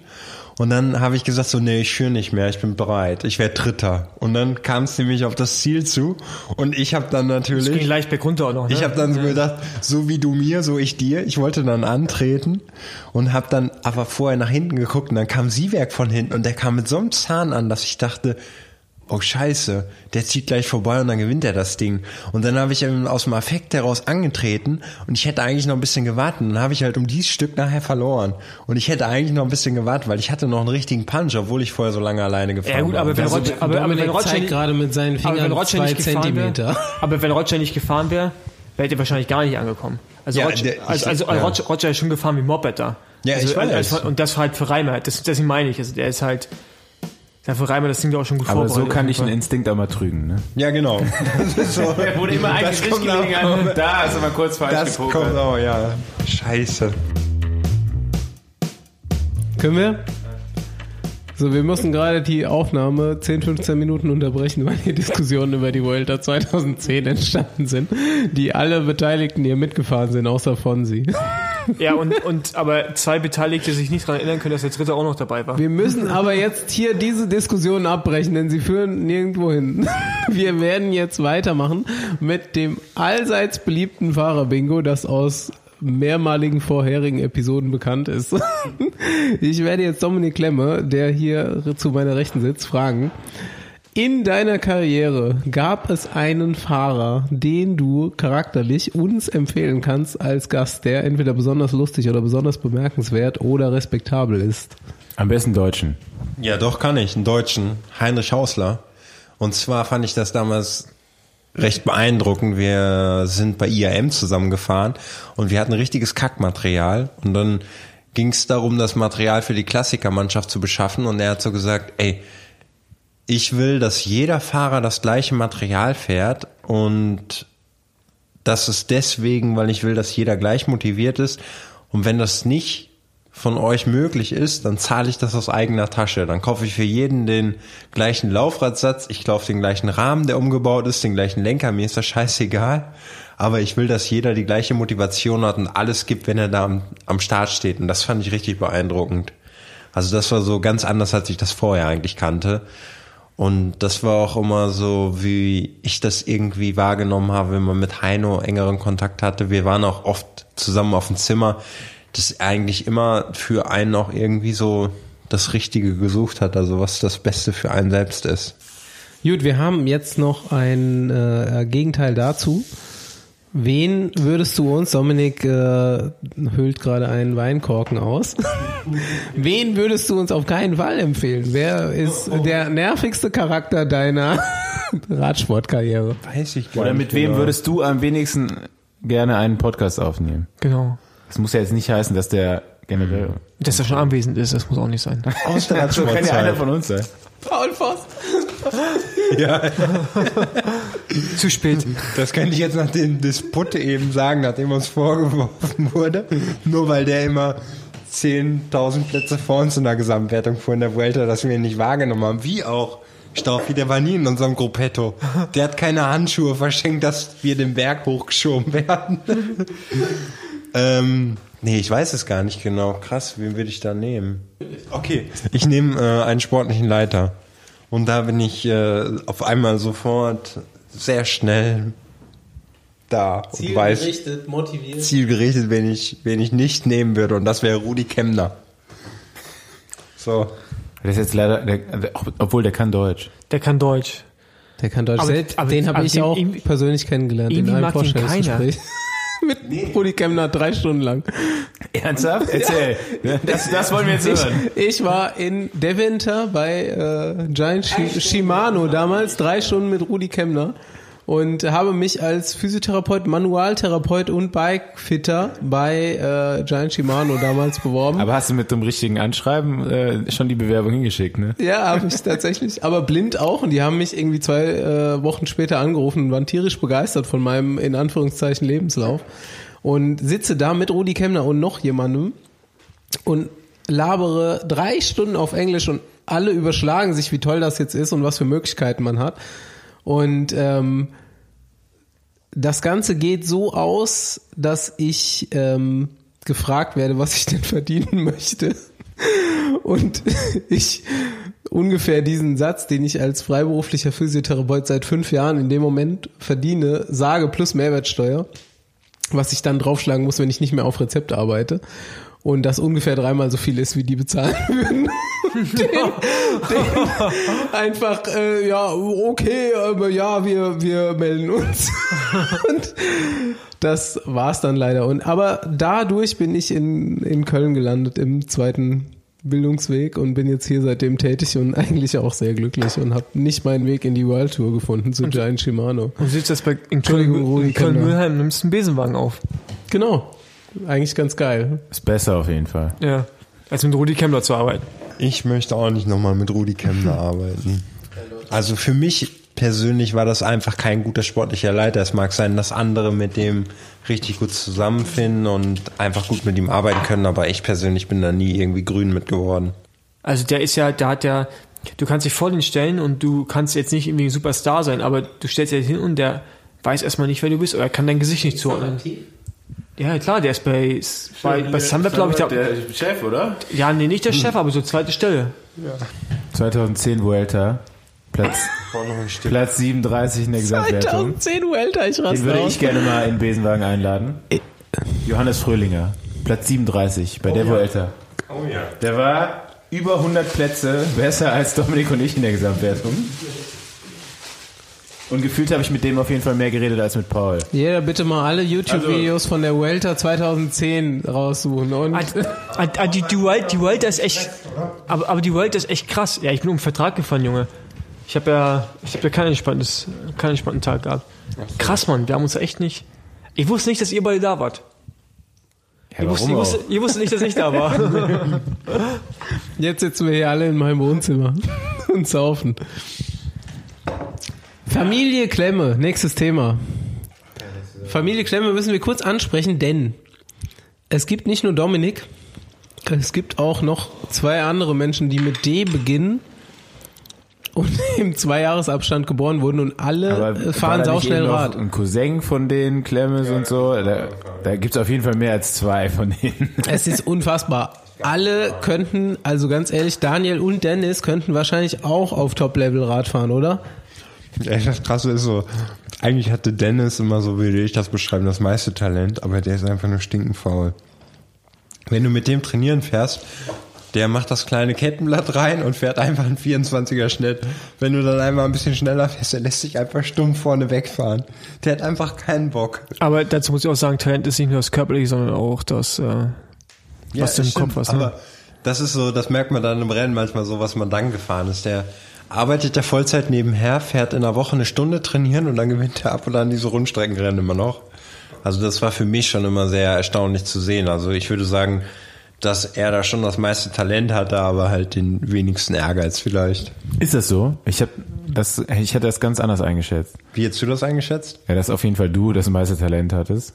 Und die anderen beiden jetzt nur so gut fahren, weil die anderen alle so schlecht sind. Ja, also Dominik hat schon hart trainiert. Das darf man nicht unterschätzen. Also Dominik hat da manchmal gut, schon. aber der war auch ein paar äh, Level höher, als die beiden jetzt gerade unterwegs sind. Ich glaube, die fahren beide Ja, aber ich, ich glaube, ich weiß, was Dominik meint. Ich kenne die, ich kenn die beiden ja auch ganz gut über die Jahre dann und aber Dominik hat auch schon sich ziemlich den Arsch aufgerissen zum Teil. Mhm. Von daher, das kann man halt gar nicht vergleichen mit dem beiden, was die beiden machen überhaupt gemacht haben. ja, Ja, ich glaube, dass Dennis, der wollte das eigentlich nie so richtig. Also der hatte gar keine Lust darauf, Radprofi zu werden, hat das halt lange so dann einfach nur auf der Amateurebene weitergemacht und jetzt hört er halt auch auf damit und bei Daniel war es so, der hat das schon versucht, aber der hatte auch immer nebenher Lust, so seine berufliche Perspektive nicht aus dem Auge zu verlieren, hat dann jetzt nebenher dann studiert und hat halt jetzt mittlerweile seinen Master fertig gemacht da und arbeitet jetzt selber im Moment an seiner eigenen Radidee, die er da umsetzen kann und hatte da halt einfach andere Prioritäten.